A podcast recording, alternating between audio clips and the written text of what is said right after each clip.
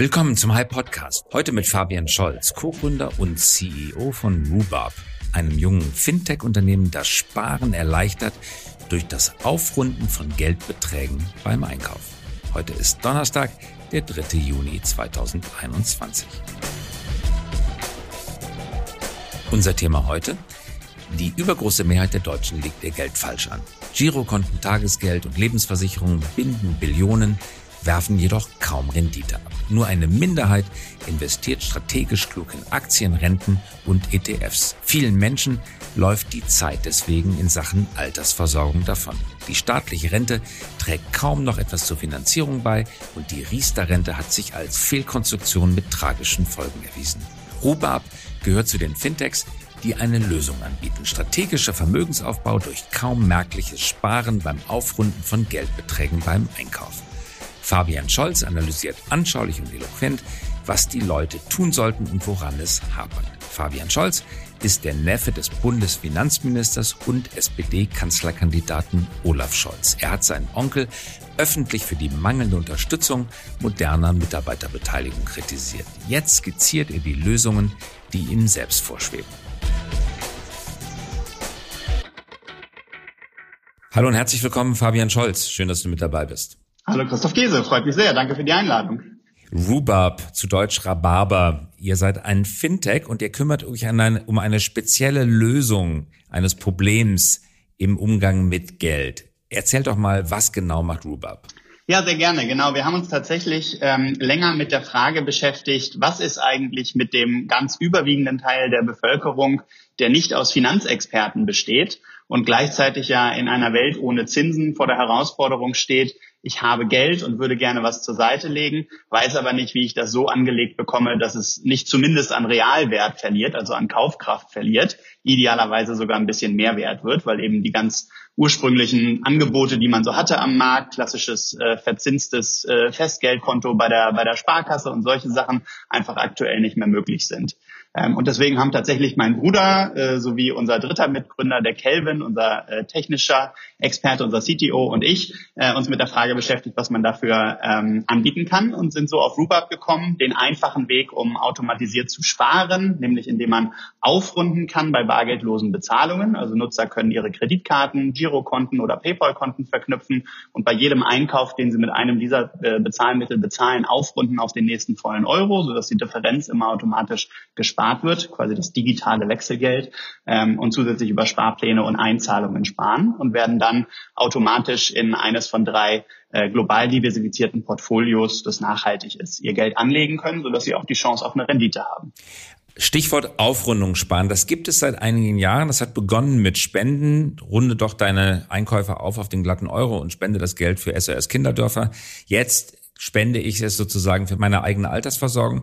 Die Aufrundungsprodukte, die wir von bisherigen Banken kennen, sind immer noch vergleichsweise schwierig zu bedienen oder erzeugen eine Menge Kontobewegungsspam im Eingangskonto. Ich zum Beispiel bin bei der ING DIBA, wenn ich da die Aufrundung einschalte, ich habe das mal für einen Tag lang gemacht, dann führt es für jeden Aufrundungsvorgang bei jeder Tasse Kaffee, bei jedem Einkauf bei Edeka oder Rewe, den man macht, zu einer eigenen Kontobewegung und auf dem Verrechnungskonto, das dem Depot hinterlegt, führt es auch zu einer eigenen Bewegung. Ich habe es nach einem Tag wieder abgeschaltet, weil der Spam in den Kontobewegungen so groß war, dass man die eigentlich wichtigen Kontobewegungen gar nicht mehr erkennen konnte. Wie löst ihr das? Wie macht ihr das einfacher? Ja, ich glaube, wir haben zum einen den Vorteil, dass wir ja getrennt vom Girokonto laufen. Das heißt also, dass alleine schon dadurch natürlich im Girokonto mal kein Spam entsteht.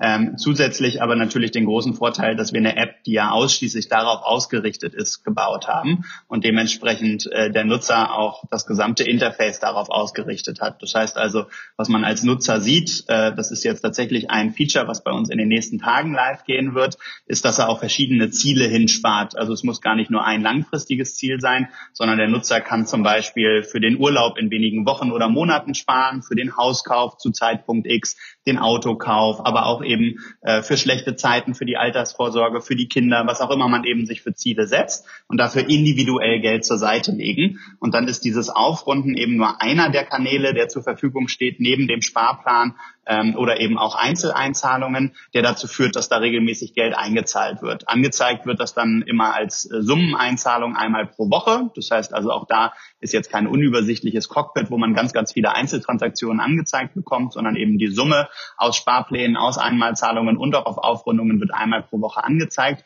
Natürlich aber kann jemand, der möchte, auch ganz tiefer einsteigen und sich jede einzelne Transaktion anschauen, die zu der Aufrundung geführt hat. Nur der Vorteil ist eben im Girokonto, vielleicht auch ganz angenehm die Trennung zu haben zwischen Girokonto und dem Sparbuch bei Rubab, sage ich mal, ähm, dass man da eben nur einmal pro Woche die Abbuchung sieht, aber eben nur eine Summe im privaten Girokonto und bei uns in der App sich dann so viele Details anschauen kann, wie man möchte. Aber im Fokus steht eben die Strukturierung der Ersparnisse. Das heißt eben, man fokussiert sich auf die einzelnen Ziele, man kann sich gucken, wie nah oder weit entfernt ist man von diesem Ziel, was für einen Zeithorizont hat man sich definiert ähm, und hat damit, glaube ich, einen schönen fokussierten Überblick für das, was man ja eigentlich erreichen möchte, nämlich am Monatsende mehr Geld haben als vorher, für seine Ziele einen strukturierten Ansatz verfolgen und das maximal einfach und spielerisch äh, gelöst.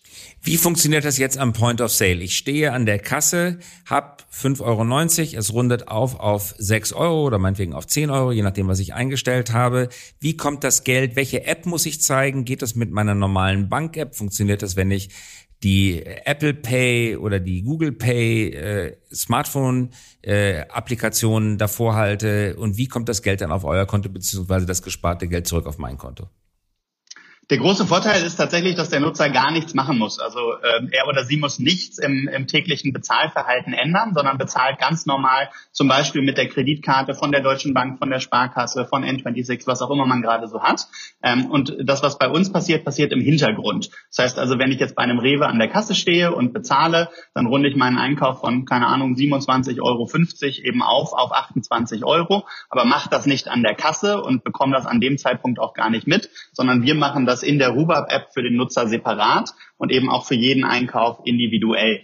Das bedeutet, ähm, man kann dann sich am, am Tagesende anschauen, was habe ich denn heute so für Ausgaben gehabt und sehe, okay, ich war bei Rewe einkaufen, ich habe vielleicht noch irgendwie mein, Mittag, mein Mittagessen online bestellt äh, und dann vielleicht noch ein, äh, weiß ich nicht, ein paar Socken oder sowas mir im, im Internet gekauft äh, und all das äh, mal mit PayPal, mal mit der Kreditkarte, mal vielleicht über eine Lastschrift bezahlt. All das wird dann kumuliert, äh, aufgerundet und der Gesamtbetrag dem Nutzer innerhalb unserer App angezeigt. Wenn er möchte, eben auch äh, die Detailtransaktionen angezeigt. Aber das heißt, es passiert tatsächlich an der Kasse selber nichts, was jetzt entweder die, die Menschen an der Kasse oder den Nutzer irgendwie stören würde. Und die Summe, die ich dann angezeigt bekomme, die überweise ich dann wohin? Die wird tatsächlich einmal pro Woche eingezogen. Das heißt also, wir machen jetzt nicht jeden Tag eine Transaktion für den Nutzer, sondern der Nutzer definiert bei uns in der App einmal ein Konto, von dem das Geld einmal pro Woche eingezogen werden soll. Das ist in der Regel eben das normale Girokonto, was man verwendet. Und von diesem Konto wird dann einmal pro Woche die Summe aller Aufrundungen zusätzlich die Sparpläne der jeweiligen Woche und die Einmalzahlungen der jeweiligen Woche in einer Summe auf, äh, eingezogen. Und wo kommt, also, ein, wo kommt der Einzug hin? Der Einzug kommt dann auf ein äh, Konto, das man bei uns eröffnet, wenn man sich in der App anmeldet, dass wir gemeinsam mit der DAB, das ist äh, die deutsche Tochter der BNP Paribas, also eine der größten Banken Europas, ähm, eröffnet. Das heißt also, der Nutzer meldet sich in der Rubab-App an, eröffnet parallel ein Depot, also ein Konto, von dem aus er in diese äh, globalen Portfolios, die wir anbieten, investieren kann. Und äh, die Transaktionen werden einmal pro Woche automatisch vom Referenzkonto, also vom Girokonto eingezogen, in dieses äh, Konto bei der DAB DAB eingezahlt, was im Namen des Nutzers ist. Also das ist ganz normal dann äh, sein, sein Konto und von dort aus dann eben auch automatisch in die Portfolios investiert, in die er anlegen möchte. Ja, und dann kann er ETFs kaufen oder Aktien kaufen oder Rentenpapiere kaufen, wie er möchte. Wir bieten ausschließlich eine Art von Produkt an, nämlich ETFs, ähm, und haben daraus äh, drei Portfolios gebaut.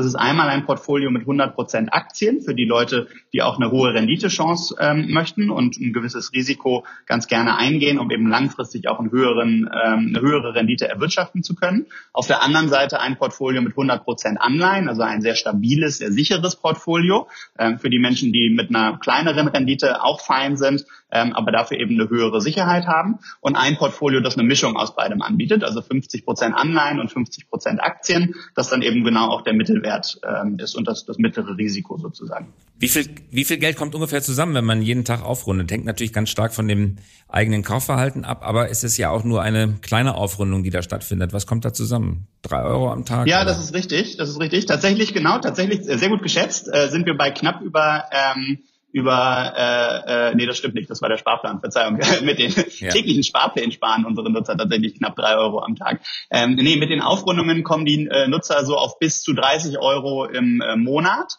Das heißt also ungefähr sieben, acht Euro pro Woche ähm, ist so das, was, was der normale Nutzer äh, darüber generieren kann. Es gibt aber natürlich auch Leute, die nicht ganz so häufig digital bezahlen oder äh, eben äh, bargeldlos bezahlen. Bei denen ist es dann auch mal weniger. Kommt also sehr auf das individuelle Nutzerverhalten an. Also im Jahr irgendwo zwischen 300 und 400 Euro, die dabei herumkommen. Das kann sehr gut passieren, ja. Und das ist, glaube ich, auch eine schöne Summe, um damit mal anzufangen, was zur Seite zu legen. Ja. Und wenn man das Geld jetzt 20, 30 Jahre lang, angenommen, man ist jetzt am, am Anfang seines Berufslebens und macht das jetzt äh, jährlich, habt ihr mal ausgerechnet, was man da 20, 30 Jahre, Jahre später wieder herausbekommt, wenn man das jeden Monat konsequent macht und die Verzinsung der ETFs ungefähr so läuft oder die Kurssteigerung, nicht Verzinsung der ETFs ungefähr sich äh, so darstellt, wie sie in den vergangenen Jahrzehnten war. Was kommt dann am Ende raus? Ja, das Schöne ist, äh, wir haben sowohl in der App als auch bei uns auf der Website einen kleinen Rechner, mit dem man sich das ganz individuell für seinen Sparbetrag auch einmal ausrechnen kann. Das heißt, man kann zum einen sich überlegen, wie viel möchte ich in welchem Zeitraum zur Seite legen und zum anderen, was ist die potenzielle Rendite, die ich damit erwirtschaften kann. Grundsätzlich kann man so als äh, Faustregel ansetzen, dass man bei ungefähr sieben Prozent Rendite, ähm, was auch äh, so grob der historischen Rendite ähm, der beiden oberen Portfolios bei uns äh, gut entsprechen könnte ähm, oder entsprochen hat, ähm, tatsächlich eine gute Chance hat, alle zehn Jahre sein Vermögen zu verdoppeln. Das heißt also, die Anlage ähm, über zumindest eine Beimischung von Aktien oder gar ein vollständiges Aktienportfolio bietet in der Regel eine sehr, sehr gute Chance auf Rendite und eben bei ungefähr sieben Prozent auch eine sehr gute Chance auf eine Verdopplung alle zehn Jahre. Wie viele Kunden habt ihr zurzeit? Ähm, wir sind aktuell im äh, mittleren vierstelligen Bereich angekommen und äh, das jetzt nach knapp sechs Monaten live am Markt ähm, und sind tatsächlich jetzt dabei, äh, jeden Monat auch ein bisschen intensiver auf äh, Kundensuche zu gehen, so dass wir jeden Monat auch äh, ein bisschen mehr Kunden akquirieren als im Vormonat. Also ist jetzt, äh, wir kennen das ja von Corona alle, aber in diesem Fall hoffentlich eine positive exponentielle Entwicklung, die wir da sehen.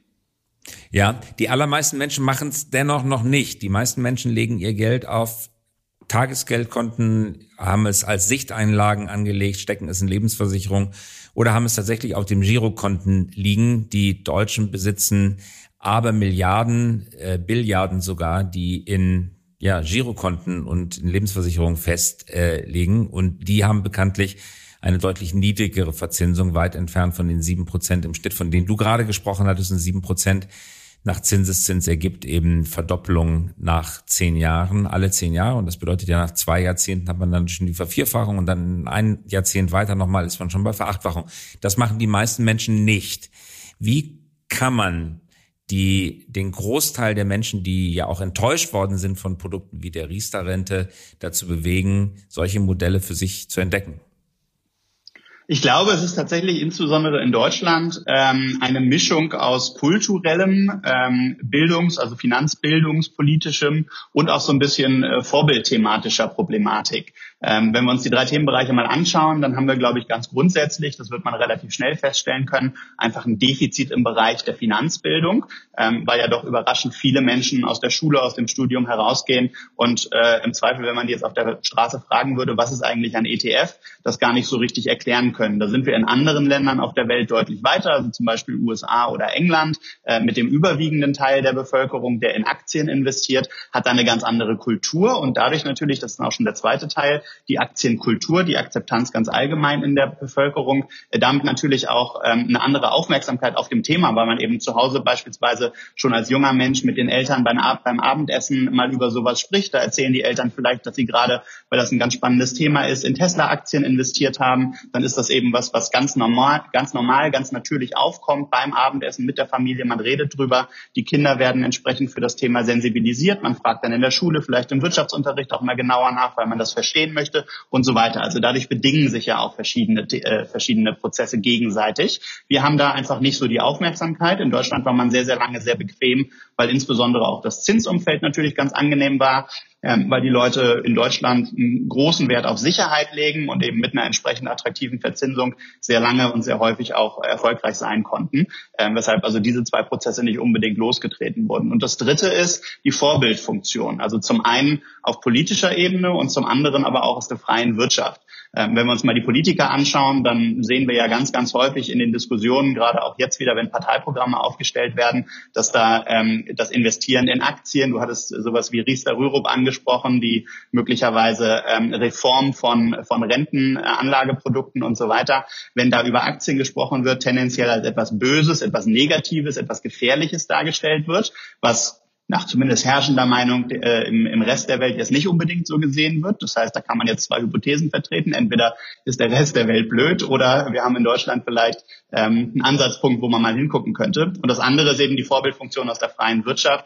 Auch da, wenn wir uns anschauen, vielleicht nur mal in den USA, kennt man die reichsten Amerikaner und weiß man, dass die investieren, dann wird man wahrscheinlich selbst als Deutscher bei beidem äh, relativ schnell zum Ergebnis Ja kommen. Und die investieren eben auch in junge Unternehmen. Die reden aber auch ganz offen darüber. Man kennt ja zum Beispiel äh, Berkshire Hathaway als eines der bekanntesten Investmentvehikel, wo jedes Jahr wieder die äh, Generalversammlung und das Update, die Einschätzung vom Weltmarkt quasi ein globales Event ist, wo alle drüber reden. Sowas gibt es in Deutschland nicht. Wie viele der, der reichsten Deutschen kennt man überhaupt? und wie viele von den reichsten Deutschen investieren in junge Unternehmen, aber sprechen auch öffentlich über ganz allgemeine Investmentstrategien. Und ich glaube, die Summe all dieser Faktoren führt dazu, dass wir in Deutschland einfach ein ganz anderes, äh, einen ganz anderen Blick auf das Thema haben. Wir merken schon, Fabian, du bist ein politischer Mensch. Das habe ich Anfang des Jahres auch schon festgestellt. Du warst in meinem The Pioneer Tech Briefing Podcast mit einer sehr deutlich formulierten Kritik an Bundesfinanzminister Olaf Scholz in Sachen Beteiligung von Mitarbeiterinnen und Mitarbeitern Unternehmen in Erscheinung getreten. Äh, Olaf Scholz, Bundesfinanzminister und SPD-Kanzlerkandidat, dein Onkel, deswegen auch die Namensgleichheit. Die, nun hat der Staat auf dem Thema, das wir gerade besprechen, tatsächlich ja auch agiert. Äh, Norbert Blüm, die Rente ist sicher, sie war nicht sicher, zumindest ist sie sicher, ist es sicher, dass sie nicht reicht zum Leben im Alter hat dazu geführt, dass die Riester-Rente eingeführt wurde unter einer SPD-Regierung. Die Riester-Rente ist jetzt ein Schatten ihrer selber, wenn nicht schon tot. Die Renditen sind so niedrig, dass kein vernünftiger Mensch Geld in die Riester-Rente steckt. Die meisten Leute wollen da wieder raus. Auch das ist gerade ein großes politisches Thema. Wenn der Staat schon mal agiert, wie vor etwa 20 Jahren mit der Riester-Rente und es dann zu einem solchen Nichterfolg, zu einem Nichtereignis kommt, ist doch wertvolle Zeit verloren gegangen. Was hätte man da besser machen können? Naja, ähm, ich glaube, ganz grundsätzlich kann man sich mal so ein bisschen daran interessieren, äh, äh, orientieren, was andere Länder auf der Welt machen. Also wenn wir uns die staatlichen Fonds zum Beispiel in den skandinavischen Ländern anschauen, wo über Jahrzehnte hinweg schon in letztendlich ja nichts anderes als das, was wir mit Rhubarb beispielsweise auch anbieten, einfach breit gestreut auf der Welt investiert wird, ähm, damit das Anlagevolumen kontinuierlich steigt, deswegen vielleicht auch die skandinavischen Länder mit zu den reichsten Ländern dieser Welt gehören, weil sie sich frühzeitig mit solchen Themen auseinandergesetzt haben, dann sieht man, dass da einfach auf Basis freier Wirtschaft, auf Basis von breit gestreuten Investitionen ähm, extremer Wohlstand geschaffen worden ist und auch weiterhin geschaffen wird, indem man gar nichts Hochkomplexes macht, sondern einfach einen ganz klassisch breit gestreuten Investmentansatz verfolgt. Ähm, und das ist aus meiner Sicht etwas, was hier in Deutschland auch ganz wunderbar funktionieren könnte, äh, wo man sich ein ähnliches Modell, glaube ich, sehr gut vorstellen könnte, ähm, was aber vermutlich auf Basis dessen, was wir gerade kurz andiskutiert hatten, nämlich der kulturellen und auch der finanzbildungspolitischen Aspekte, ähm, vielleicht noch so ein bisschen schwieriger zu verkaufen aber Fabian, lass uns das bitte noch einmal vertiefen. Ja, es stimmt, es gibt Ressentiments gegen Aktien, weil Aktien sind Großkapital oder zumindest steht im Ruf, Großkapital zu sein. Auch das ein relativ neuer kultureller Trend, weil vor 120 Jahren in der ersten deutschen Gründungszeit nach Reichsgründung wurden die meisten Firmen als Aktiengesellschaften gegründet. Und zwar auch kleine Unternehmen wurden als Aktiengesellschaften gegründet. Jede Eisenbahnlinie war eine Aktiengesellschaft, jede Zeche war eine Aktiengesellschaft. Jeder, jeder Automobil-Startup-Gründer hat es, hat seine Autofirma als Aktiengesellschaft gegründet. Das war breit verbreitet, aber irgendwie ist dann dieses großkapitalistische Verdachtsmoment in Erscheinung getreten und es wurde uncool, Aktien zu machen. Das kann man ja vielleicht nicht für, das kann man ja vielleicht verstehen, auch wenn man es nicht für richtig hält und für kritikwürdig hält. Aber beim Staatsfonds fehlt nun zumindest mir jeder Rest eines Verständnisses, weil es ja eigentlich die sozialistischste aller Lösungen ist. Man nimmt öffentliches Geld, das sehen wir in Skandinavien, Norwegen vor allem, öffentliches Geld, erwirtschaftet durch öffentliche Ölquellen in diesem Fall und steckt es zugunsten aller in einen Staatsfonds. Dieser Staatsfonds macht nichts anderes, als das Geld klug zu investieren in Unternehmen auch in Aktiengesellschaften, aber nicht nur in Aktiengesellschaften. Die Erträge fließen zurück an diesen kollektivistischen, fast schon sozialistischen Staatsfonds und jeder Bürger des Landes hat darauf Zugriff oder auf die Erträge Zugriff. Wie kann eine solche seit Jahrzehnten erfolgreich praktizierte Idee politisch zwischen die Mühlräder gelangen, sodass wir heute die Diskussion hierzulande gerade erst beginnen, die Skandinavier aber schon seit 40, 50 Jahren solche Fonds haben. Wie kann das passieren? Da muss ich gestehen, bin ich auch ein bisschen überfragt, weil ich es äh, intellektuell schwer nachvollziehen kann.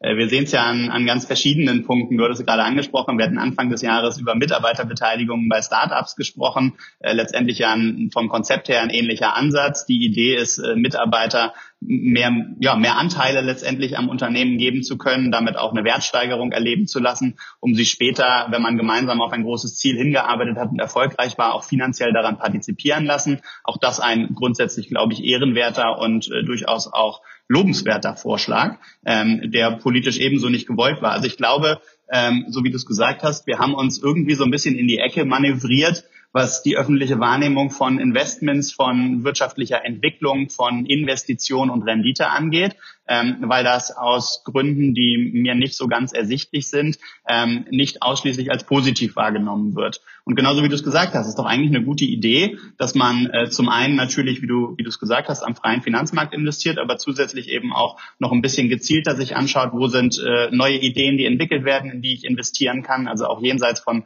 frei verfügbarem Kapital an Aktienmärkten zu investieren, in Innovation zu investieren, ähm, auch das natürlich mit einem klugen Ansatz zu verbinden, das Experten machen zu lassen, die auch was davon verstehen, was sie da tun, aber damit, so wie du es gesagt hast, für die Allgemeinheit echten Wohlstand schaffen und auch echtes Vermögen vermehren zu können. Ähm, ich muss gestehen, ich weiß nicht, warum das in Deutschland schon, schon zu Beginn einer solchen Diskussion so schwierig ist, die überhaupt ins Laufen zu kriegen. Ähm, würde aber stark dafür plädieren, sich das nochmal genauer anzuschauen, weil es aus meiner Sicht, wenn man eben einfach nur auf die reinen Zahlen guckt, wir haben vorhin angesprochen, bei sieben Prozent Rendite Verdopplung des Vermögens alle zehn Jahre, ähm, das ist extrem attraktiv und extrem charmant. Äh, und dass wir immer über äh, eher Versicherungsansätze und äh, kleine Prozentbeträge ähm, mit äh, ja, versicherungsähnlichen Rentenkonzepten ähm, arbeiten wollen, entspricht nicht unbedingt dem, was, äh, was für alle Beteiligten ja, das beste Ergebnis produzieren würde. Ähm, und die Verdopplung alle äh, zehn Jahre ist erfreulich oder sind erfreulich für denjenigen, der heute 20 ist oder vielleicht sogar 15 erst oder, oder 30, der hat noch viele Jahrzehnte vor sich und wenn er vier äh, Verdoppelungen hintereinander machen kann, dann kommt wirklich viel Geld bei heraus, weil das Berufsleben so lange dauert. Aber diejenigen, die damals vertraut haben auf die Rente ist sicher und äh, Riester-Rente wird es richten, die haben ganz entscheidende Jahrzehnte in ihrer Ansparzeit verloren. Und wenn man nur noch zehn Jahre Zeit hat bis zur Rente, dann bleibt äh, vielleicht noch eine Verdopplung, aber nicht vier aufeinanderfolgende Verdopplungen. Äh, mit anderen Worten, es gibt eine betrogene Generation, eine verlorene Generation, mehrere sogar, die das, wenn sie sich nicht selber erschlossen haben, vom Staat nicht gesagt bekommen haben. Das ist absolut richtig und äh, das ist unfair. Das ist auch ein großer Nachteil für die betroffenen Menschen. Ähm, ich glaube, die Lösung ist zweierlei. Äh, zum einen können wir im aktuellen Setup, glaube ich, jedem nur empfehlen, sich auch ganz individuell und privat mit der Frage zu beschäftigen, wie kann ich vorsorgen. Das ist natürlich für diejenigen, die jetzt in der Rente sind oder kurz davor stehen, ähm, nur sehr schwer umzusetzen und wird zu keinem Erfolg mehr führen. Deswegen muss man da die zweite Seite der Medaille, nämlich das, was wir in Deutschland ja eigentlich auch immer verfolgt haben und was ich auch persönlich für richtig halte, dass wir gemeinschaftlich versuchen, trotzdem eine Absicherung anbieten zu können, die aber jetzt eben reformieren müssen, weil das aktuelle Konstrukt ja ersichtlich gescheitert ist und, und nicht weiter tragfähig ist. Also insbesondere, wenn ich jetzt mal nach zumindest dem aktuellen Status mir anschaue, was für mich dann irgendwann mal ähm, als Rente übrig blieb. Hast du mal nachgeschaut, was kommt dabei raus, skeptisch. Fabian? Nee, habe ich mir gar nicht erst angeschaut, weil das ergibt überhaupt keinen Sinn. Äh, deswegen habe ich Rubab gegründet und deswegen werde ich auch meine privaten äh, Anlagen in breit gestreute ETFs investieren. Ähm, und ich habe ja den großen Vorteil, dass ich noch ein oder zwei Verdopplungen mitnehmen kann, bis ich dann möglicherweise irgendwann mal irgendwann mal in Rente gehe. Deswegen ist das mein ganz persönliches Rentenkonzept, einfach in Ermangelung einer alternativ sinnvolleren Variante. Ähm, aber ich glaube, nichtsdestotrotz muss man ja irgendwann einmal für sich identifizieren, das Konzept, was wir gerade fahren, funktioniert nicht. Wir haben also ein Problem. Wenn es ein Problem gibt, dann muss man das lösen. Und die Lösung kann aus meiner Sicht nur das Neudenken dieses Konzeptes sein. Und das Neudenken muss aus meiner Sicht ein breit gestreutes äh, Investmentszenario sein, nach äh, Vorbild entsprechender Staatsfonds, wie wir sie sehr erfolgreich in anderen Ländern auf der Welt sehen. Da kann man auch natürlich noch über andere Konzepte nachdenken. Aber ich glaube, das ist eines, das nachweislich sehr gut funktioniert funktioniert und wo ich nicht wüsste, warum das nicht für uns auch gut funktionieren sollte. Und dann muss es natürlich so sein, dass diejenigen, die jetzt nicht mehr die Chance haben, da entsprechend viel einzuzahlen, trotzdem auf eine gute Rente kommen ähm, und wir gemeinschaftlich in der Kalkulation bei einem Ergebnis rauskommen, dass die Generationen, die später vielleicht mehr von den Verdopplungen profitieren könnten, ähm, so wie wir es immer gemacht haben, Generationengerechtigkeit muss in alle Richtungen funktionieren, ähm, jetzt dazu beitragen, dass die Leute aktuell auch weiterhin eine vernünftige Rente bekommen können und gleichzeitig, dass später die Generationen, die erst in 30, 40, 50 Jahren in Rente gehen, dann eben eine gute äh, Ausgangssituation haben, um für sich eine attraktive Rente erwirtschaften zu können. Und das, was du gerade sagst, heißt in einem Satz ausgedrückt, hilft dir selbst, dann ist dir geholfen. Und damit ist eigentlich das Gegenteil von dem erreicht, was Generationen von Sozialpolitikern, gerade auch sozialdemokratischen Sozialpolitikern erreichen wollten. Wir kümmern uns um dich, Vater Staat sorgt für dich, Vater Staat denkt für dich mit. Nüchterne Bilanz ist, wenn du nicht selber daran denkst, dir selber zu helfen, dann hast du kein Geld im Alter oder auf jeden Fall zu wenig. Aktuell ist es so. Ich glaube, es muss aber nicht so sein. Ähm, und also ich persönlich finde das auch tatsächlich gar nicht unbedingt fair.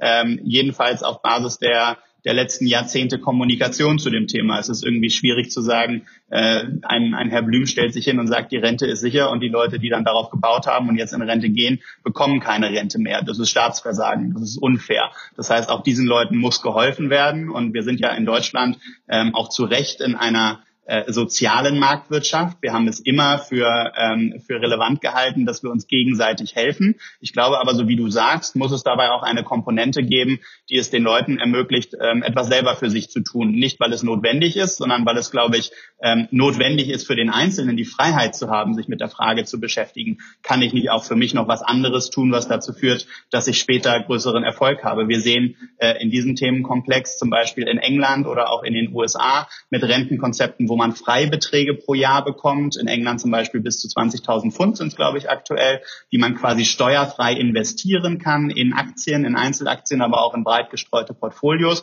wo die Rendite dann steuerfrei ist. Das heißt also, wer solche Beträge jedes Jahr investiert und frühzeitig damit anfängt, hat damit äh, die private Hoheit über die Anlagestrategie für die Altersvorsorge und gleichzeitig eben eine steuerliche ähm, Begünstigung dieses Konzeptes und kann das dann ergänzen um andere Bausteine. Also es muss ja nicht ein, äh, monothematischer Ansatz sein, den man für die Rente verfolgt. Ich glaube, eine Kombination dieser Themen kann auch für Deutschland sehr, sehr spannend sein. Aber was wir unbedingt brauchen, ist äh, eine, ein komplettes Neukonzept für die Rente ganz allgemein. Und ich glaube auch eine starke Komponente, wo dem Einzelnen freigestellt wird, wie er, ähm, wie er einen Teil seines Vermögens so anlegen möchte, dass er später was hat, was er persönlich auch beeinflussen kann.